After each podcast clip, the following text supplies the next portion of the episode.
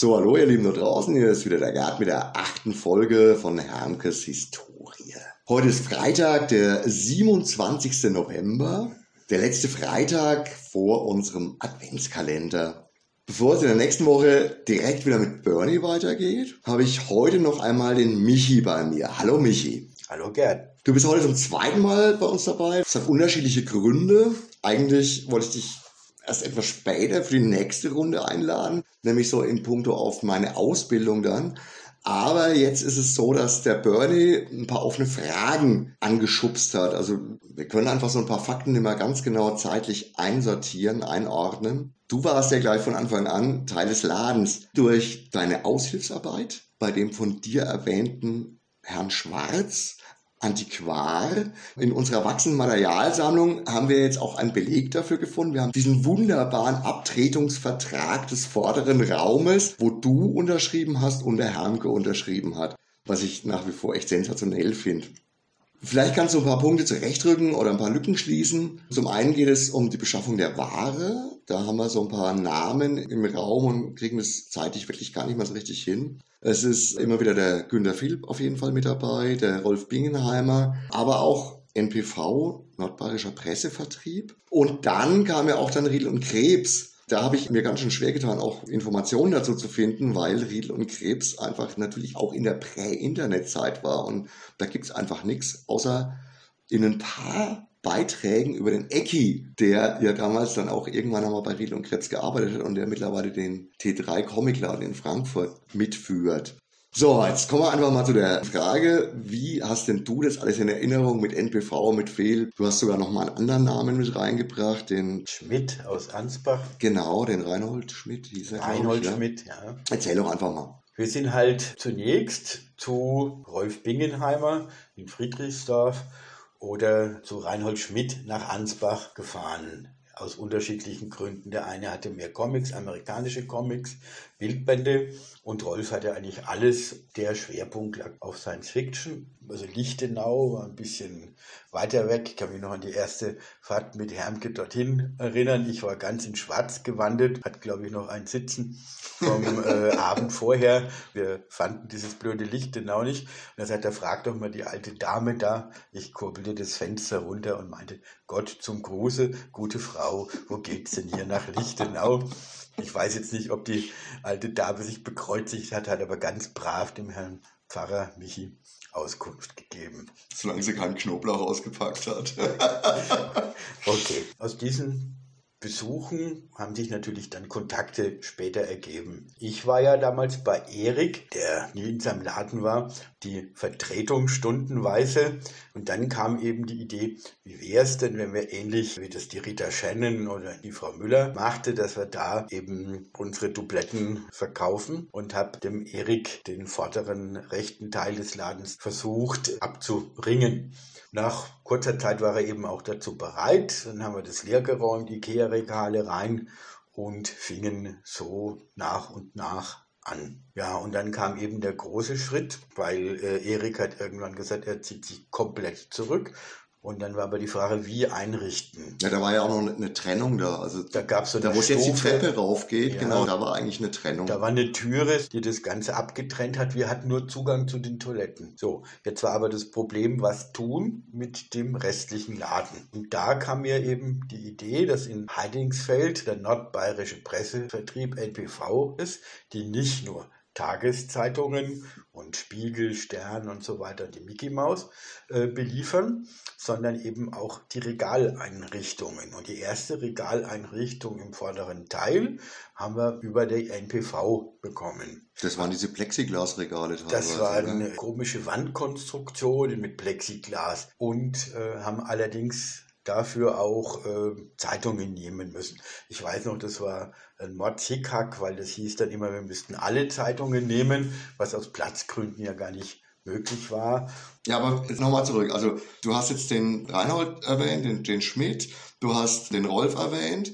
Trotzdem zur Belieferung war in erster Linie aber dann der Philipp da, der Günther, zumindest am Anfang, und die NPV eben. Und weil die NPV sich ja auch sehr schnell wieder zerschlagen hat. Ja, also die NPV war ja notwendig, dass wir eine Grundausrüstung mit Regalen hatten. Fakt war halt, dass wir beim Rolf Bingenheimer uns mit Science Fiction, Heften, Taschenbüchern etc. eingedeckt haben und die Comics Carlsen, Ehrhapper und auch später die amerikanischen Comics haben wir beim Bunter Philipp in Albertshofen gekauft.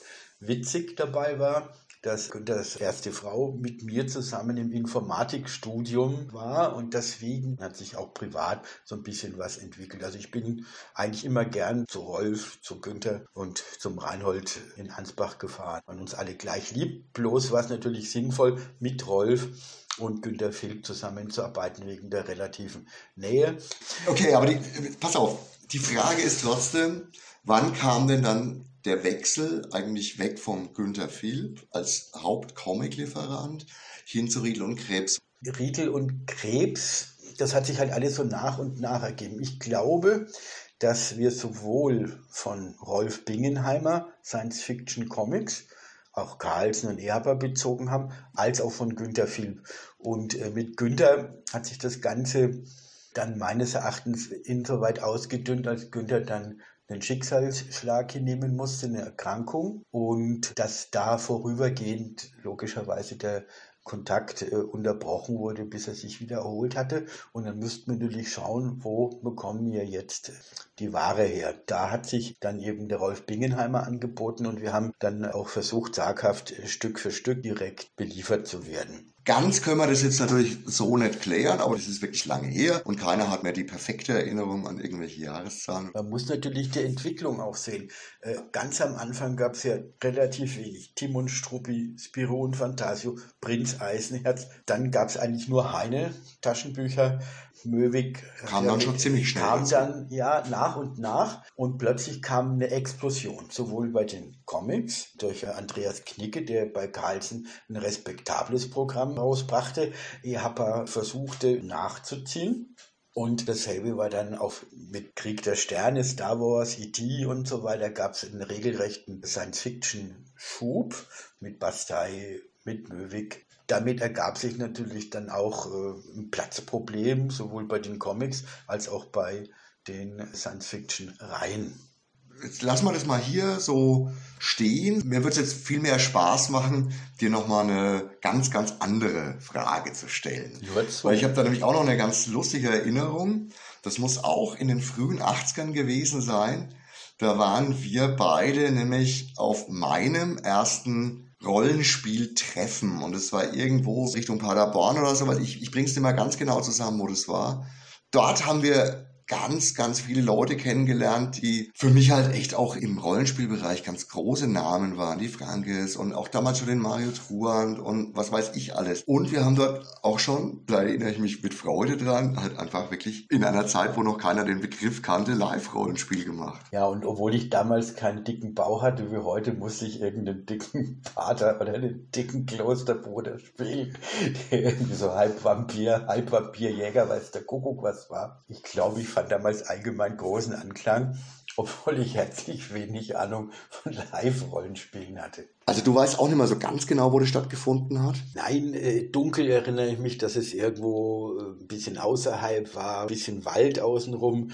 Hermann der Karuska hat dort, glaube ich, die Römer umgebracht, also irgendwo. Ja, das wäre ja dann die Nähe von Paderborn. Eine würdige Umgebung für ein Rollenspieltreffen. Was auf jeden Fall sehr interessant war, dass neben den verschiedensten Brett-Tabletop-Spielen, die in den kleinen Räumen stattfanden, eben auch Rollenspielrunden stattfinden. Und wir haben also bei einem großen Live-Rollenspiel mitgemacht, das einer äh, entwickelt hat. War sehr lustig.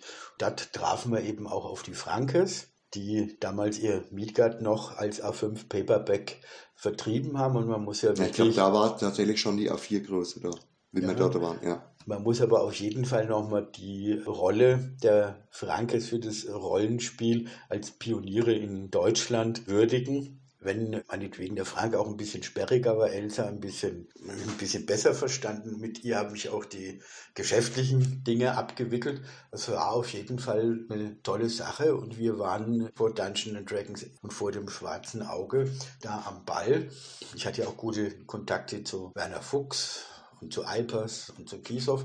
Ja, so ein bisschen waren wir da immer mit dabei, ganz am Anfang. Es ist wirklich lang her. Ich würde auch sagen, das war jetzt alles so dann lustig. Für heute kommen wir jetzt einfach mal zu einem Ende. Nächste Woche ist Bernie dran. Dann kommt auch der Moment, an dem Bernie und ich uns näher kennenlernen. Ich verrate darüber jetzt nichts, das ist nämlich eine andere Geschichte. Du, lieber Michi, bist dann erst wieder während meiner Ausbildung, zweite Hälfte des ersten Jahrzehnts dran. Da freue ich mich natürlich besonders drauf. Für heute danke. Tschüss, Michi. Ja, gerne, Gerd. Allerdings möchte ich noch mal was anfügen. Irgendwann habe ich ja auch mal Bernie kennengelernt und ich kann es auch jetzt nicht mehr so richtig einordnen, ob Bernie im Laden aufgetaucht ist, nachdem wir diese rechte Hälfte angemietet haben, also im gebrauchten Bereich, oder in den Anfangszeiten, als wir praktisch die ersten Prinz Eisenherz Büro Comics und amerikanischen Comics äh, von Günter Philipp. Aber das ist eine andere Geschichte. Ich erinnere mich aber auf jeden Fall an Fahrten zu Günter Philipp mit Bernie und an viele Fahrten mit Bernie zu Reinhold Schmidt, der eigentlich auch diese amerikanischen Comics per Seefracht importiert hat. Aber wie gesagt, das ist eine andere Geschichte und wie heißt so schön in den Bastei-Gespenstergeschichten, unglaublich, aber so steht es geschrieben. Falsch, junger Mann, seltsam, aber so steht es geschrieben. so, okay, das ist dann jetzt der Rauswerfer gewesen. Euch da draußen wünsche ich wie jedes Mal ein schönes Wochenende. Ciao, arrivederci, euer Gerd und Michi.